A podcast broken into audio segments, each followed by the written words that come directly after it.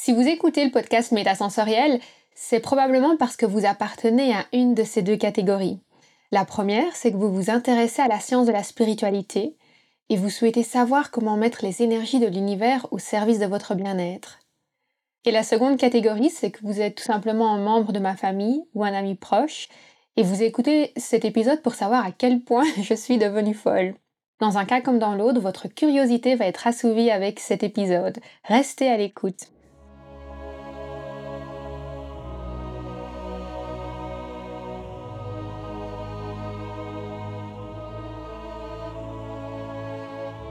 Bienvenue sur le podcast Métasensoriel, un espace qui allie science et spiritualité, conscience et subconscience, visible et invisible, afin de vous emmener à la conquête d'une vie pleine de sens. Ensemble, nous explorons toutes les dualités de l'univers qui nous poussent vers une meilleure connaissance de nous-mêmes, des autres et de notre environnement. Je m'appelle Aurélie, je suis bio-ingénieure de formation et fondatrice de l'aromacantisme. Scientifique de l'esprit et spirituel de cœur, j'entremêle savoirs ancestraux et pratiques modernes pour vous reconnecter à l'univers de tous les possibles. Chaque semaine, je vous mets au défi d'affiner votre intuition pour mieux écouter, comprendre et ressentir les énergies de la nature. Installez-vous confortablement et profitons ensemble de ce nouvel épisode. Bienvenue dans le quatrième épisode du podcast Métasensoriel. Aujourd'hui, nous nous penchons sur la partie méta du podcast en abordant un concept mathématique ou plutôt physique ou un mélange des deux que j'apprécie énormément. Pas de panique, ce ne sera pas compliqué et je pense que vous allez vraiment apprécier ces quelques découvertes. Prenez une profonde respiration, relaxez-vous et c'est parti. Nous allons discuter de l'hologramme et de l'holographie. Savez-vous de quoi il s'agit? On va d'abord commencer par une introduction très simple. L'holographie, c'est une sorte de photographie trois dimensions. Le terme photographie, à la base, ça vient de l'idée d'écrire avec la lumière. Donc on prend en photo quelque chose, on arrive à, écrire, à dessiner grâce à la lumière ce qui est observé.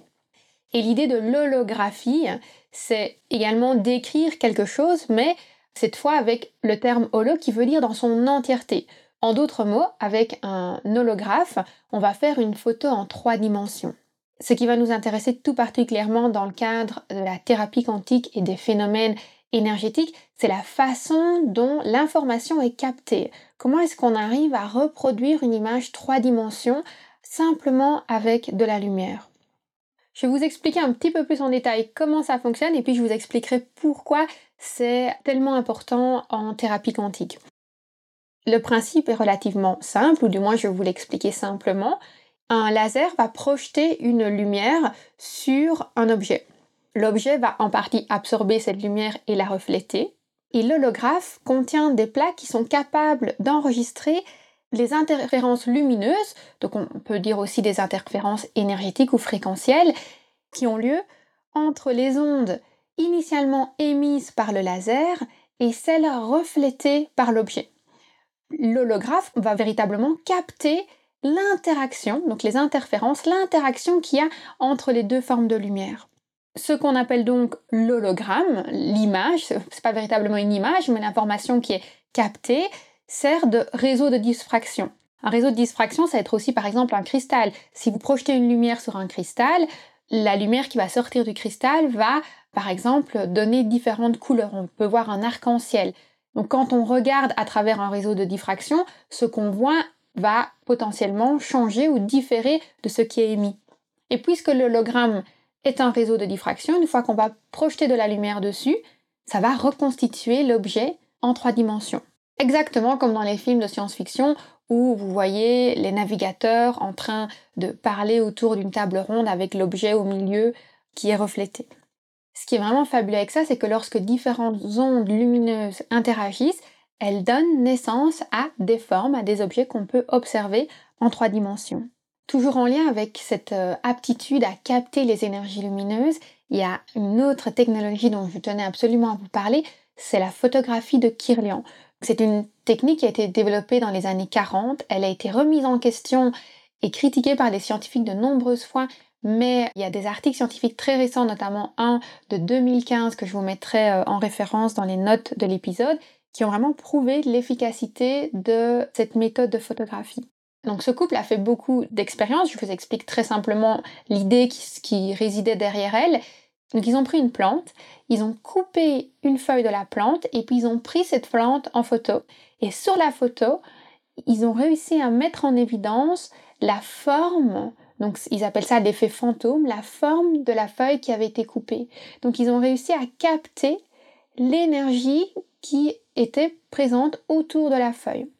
Vous avez sûrement déjà entendu parler de l'effet fantôme des membres lorsqu'une personne est amputée et qu'elle ressent encore des sensations pendant un certain temps. Si l'idée c'est la même chose, mais avec le fait que ça a été photographié, ça a été pris en image et c'est véritablement montré.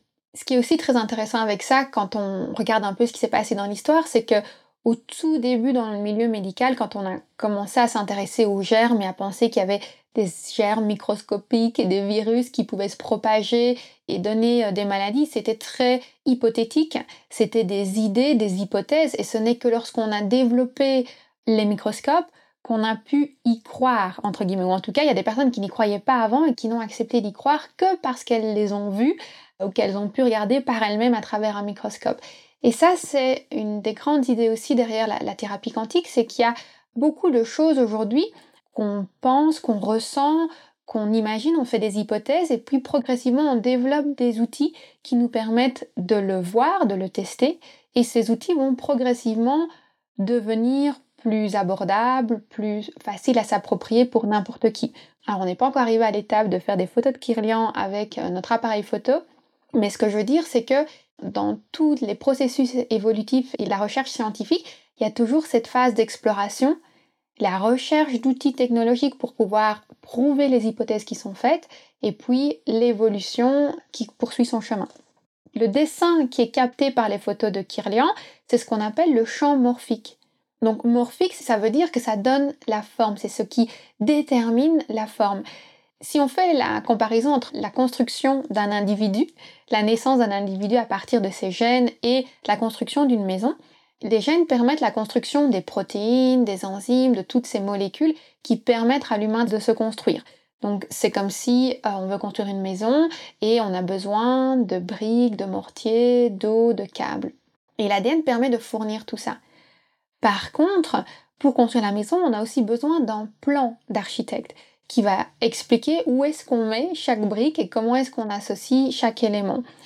Et cette information-là, en fait, dans notre corps, de pouvoir dire ah ici on va associer toutes les cellules de cette forme pour donner un doigt, là on va être un petit peu arrondi, là on va faire une ligne dans la main.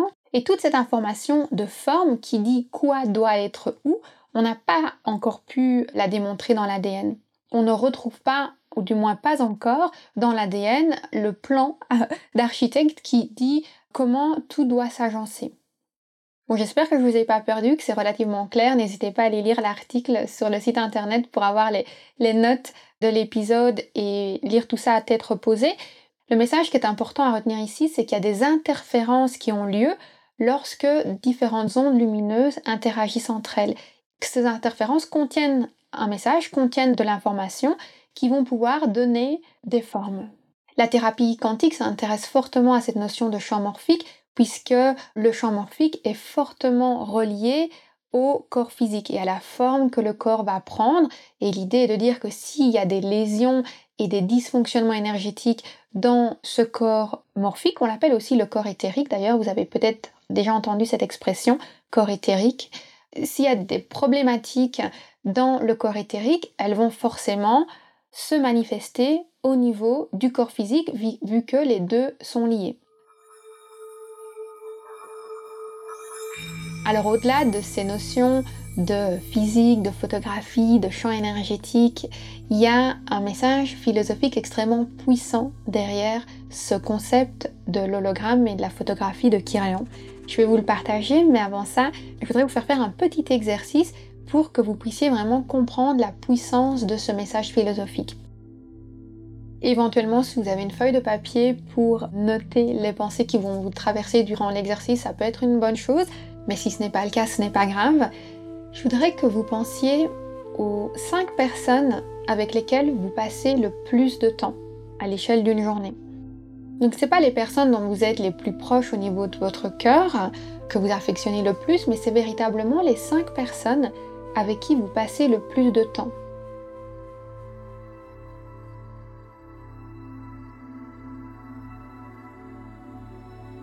Ça peut être des personnes avec qui vous vivez, avec qui vous partagez votre quotidien, mais ça peut être aussi des collègues de travail, un patron ou euh, une personne avec qui vous pratiquez euh, du sport de façon très très régulière et avec laquelle vous échangez beaucoup.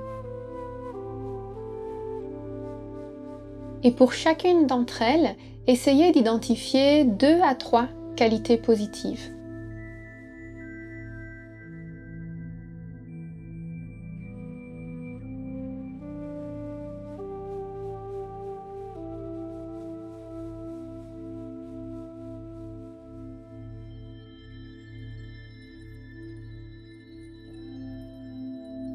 Maintenant, je vous invite à penser à deux à trois défauts que ces cinq personnes pourraient avoir, ou en tout cas dynamiques un peu plus négatives que vous appréciez moins chez elles.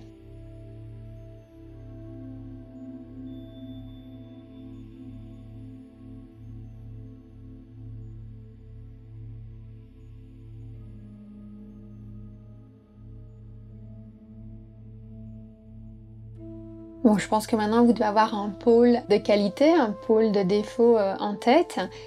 Et le message philosophique donc, qui se cache derrière ce phénomène d'interférence lumineuse, c'est de dire que nous sommes la moyenne des cinq personnes que nous fréquentons le plus.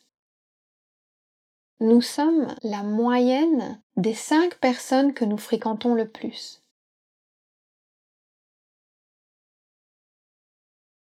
C'est un message extrêmement puissant parce que j'ai eu l'occasion de l'observer dans ma vie en fonction des différentes phases de vie que j'ai eues et des différentes personnes que j'ai côtoyées. Et j'ai vraiment pu voir à quel point la personnalité, l'énergie, la façon de penser des autres pouvaient se refléter à travers moi, malgré moi. Et je sais que dans les processus de développement personnel et d'épanouissement de soi, on cultive beaucoup la notion d'authenticité, de rester soi, d'oser s'affirmer. Mais je pense que on peut essayer de s'affirmer, d'être authentique et de rester soi-même autant qu'on veut. On ne peut jamais véritablement se détacher de notre environnement. Et d'une façon ou d'une autre, que ce soit positivement ou négativement, notre environnement va impacter qui nous sommes, ce que nous sommes, ce que nous faisons. Et donc cette notion souligne vraiment l'importance de choisir consciemment les gens avec lesquels on est et de pouvoir s'éloigner progressivement des personnes qui ne contribuent pas à la construction d'interférences positives dans notre vie, qui ne nous permettent pas de refléter ce que nous avons envie d'être ou envie de faire. Et si on va aller encore plus loin avec cette notion, il y a quelque temps, j'ai un ami qui est un coach sportif spirituel de haut niveau qui m'a interrogé sur le fait de dire et si on faisait en sorte qu'une de ces cinq personnes soit non pas une personne en chair et en os, mais une personne d'ordre spirituel ou d'ordre divin. Si vous suivez un courant religieux, ça peut être une personne emblématique de votre religion, mais ça peut être aussi un philosophe ou un scientifique ou un philosophe scientifique dont vous pourriez passer énormément de temps à lire les ouvrages et à vous imprégner de ses connaissances et à être vraiment en interaction avec sa personnalité, sa façon de penser, sa philosophie. Et je dirais même plus, ça peut être aussi tout simplement le fait d'être en contact de façon extrêmement régulière avec une philosophie. Donc je pense par exemple à une amie qui est euh, prof de yoga et qui sera d'ailleurs invitée sur le podcast Métasensoriel prochainement, qui vit véritablement la philosophie du yoga à tous ses niveaux, donc pas simplement dans sa pratique, mais aussi dans la mythologie, dans ce qu'elle étudie, dans ce qu'elle lit, dans ce qu'elle fait dans son quotidien. Et donc, elle, elle a vraiment le yoga comme un de ces cinq éléments avec lesquels elle vit dans son quotidien. Dans mon cas, par exemple, je pense pouvoir sincèrement dire que un de mes cinq éléments ces deux dernières années, ça a été véritablement la nature, à être constamment à l'extérieur, constamment en forêt, constamment avec le chant des oiseaux, à voir des animaux que je peux voir à travers la fenêtre dans mon jardin, ou finalement on se demande presque si c'est encore des animaux sauvages tellement qu'ils sont habitués à notre présence alors qu'on ne les nourrit pas du tout. Donc il y a vraiment cette notion de pouvoir fusionner ou en tout cas interférer positivement avec des individus ou des philosophies. Donc pour conclure cet épisode, le message fort qu'il faut retenir, c'est que nous sommes le fruit des interactions que nous créons. Ces interactions résultent des personnes qu'on côtoie, mais aussi des enseignements qu'on suit, une pratique à laquelle on s'adonne. Et c'est d'ailleurs avec véritablement cette idée-là que j'ai voulu créer l'aromacantisme, de pouvoir faire en sorte que les plantes et les essences aromatiques deviennent un de ces cinq éléments de notre personnalité, qu'on puisse véritablement les avoir comme ressources pour créer des interférences positives dans notre vie.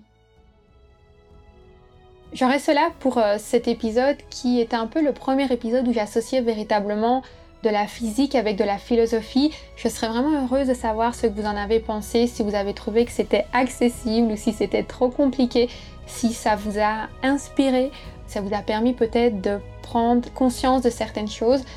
Si vous avez dans votre entourage 5 personnes de qualité, il est probable qu'elles résonneront également avec le podcast métasensoriel, donc n'hésitez pas à leur partager et je vous dis à très bientôt pour un autre épisode.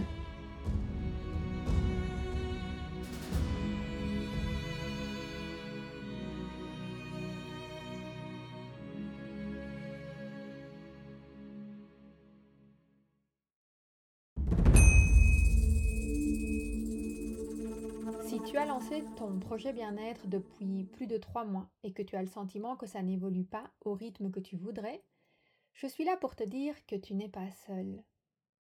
Cette sensation d'être freiné avant même d'avoir réussi à faire décoller son business, c'est ce que j'appelle le syndrome post-entrepreneurial.